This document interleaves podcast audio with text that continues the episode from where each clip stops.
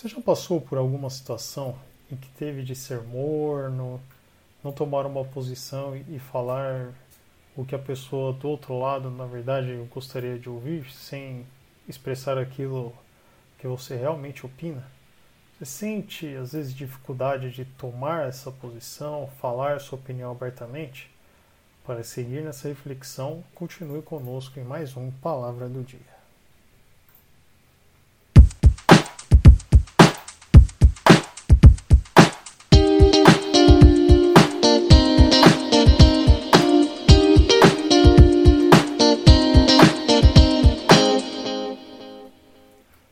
Ouvintes do Palavra do Dia, tudo bem?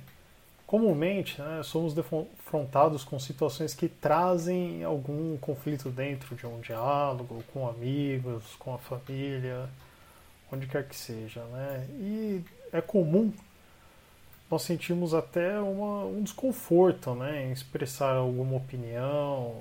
E, pô, caso isso já tenha acontecido contigo, não se sinta sozinho. Esse tipo de situação é comum né? E muitas vezes, com receio de causar algum conflito, deixamos de dizer aquilo que realmente pensamos e simplesmente falamos aquilo que a outra pessoa gostaria de ouvir. Agora, o que a Bíblia nos diz a respeito disso? Como objeto da reflexão do dia de hoje, eu gostaria de usar o texto de 1 Tessalonicenses 2, do versículo 3 ao 6, que nos diz o seguinte: Pois a nossa exortação não procede de engano, nem de impureza, nem se baseia em dolo. Pelo contrário, visto que fomos aprovados por Deus, a ponto de nos confiar Ele o Evangelho, assim falamos. Não para que agrademos a homens, e sim a Deus, que prova o nosso coração. A verdade é que nunca usamos de linguagem de bajulação. Como sabeis, nem de intuitos gananciosos. Deus disto é testemunha. Também jamais andamos buscando glória de homens, nem de vós, nem de outros. Para iniciar a nossa reflexão, é, a Tessalônica, ou, ou como hoje é conhecida simplesmente por Salônica, é uma cidade localizada atualmente no norte da Grécia. Né? E na época de Paulo, ela é uma cidade que estava sob forte influência do Império Romano. Era uma cidade que fazia parte do Império Romano. Ou seja, pode-se imaginar como era a cultura do povo que vivia ali, né? Influência grega, influência romana, influência até mesmo judaica.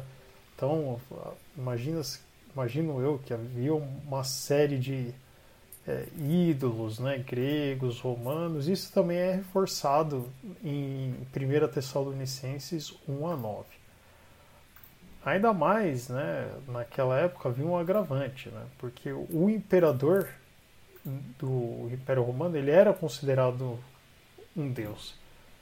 Então, é, para Paulo era uma situação complicada, né? pois é, ao falar de Jesus para as pessoas, não traria somente uma, um conflito, não, não seria uma restrição somente cultural e religiosa, mas também havia uma restrição política. Né? Então, eu imagino assim que o trabalho de Paulo e dos demais discípulos que estavam com ele não deve ter sido absolutamente nada fácil. E acima de tudo, né, eles tiveram que tomar uma posição de realmente ir àquele lugar, levar a palavra de Deus. E olha, isso foi um ato de coragem e principalmente um ato de amor ao, às vidas daquela região. Mas ainda assim, né, é, mesmo após a conversão, né, acredito que o povo vivia sobre alguns costumes e a, a mudança né, para, para, o cristianismo não deve ter sido algo tão instantâneo. Né? Então isso levou Paulo a escrever cartas, mandar alguém lá, ele mesmo ir, né?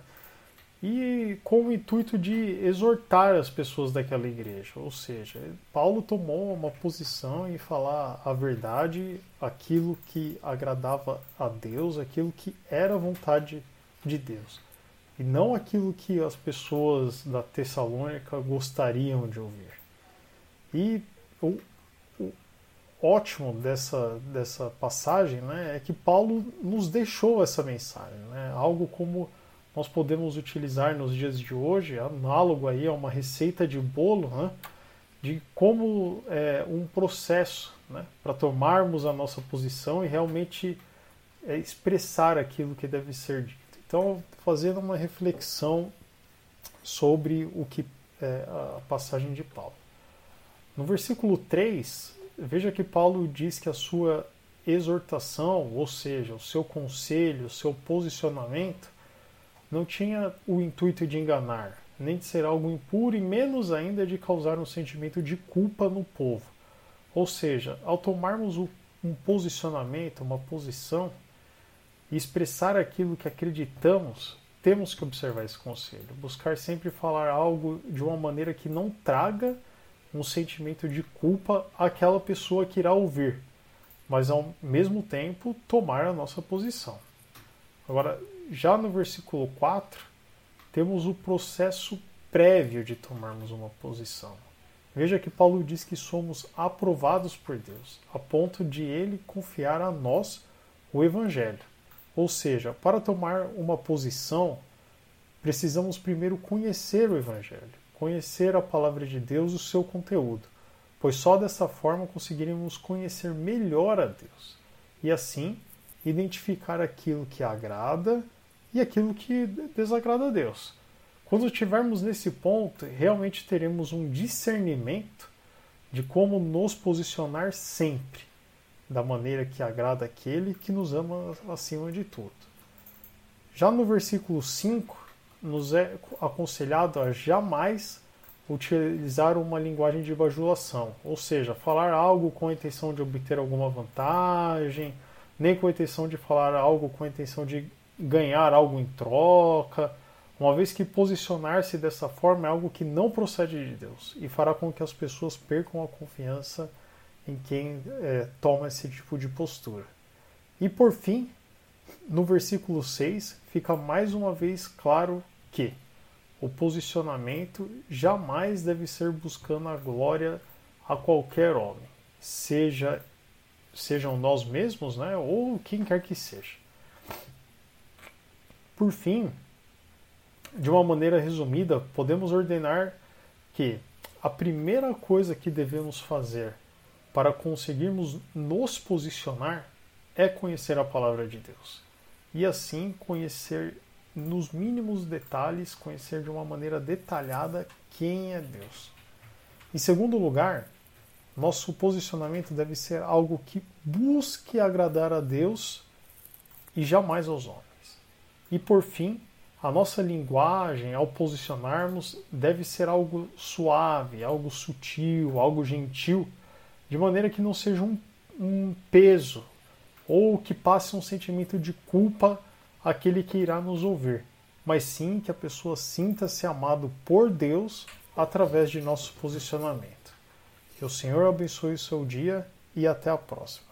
Forte abraço.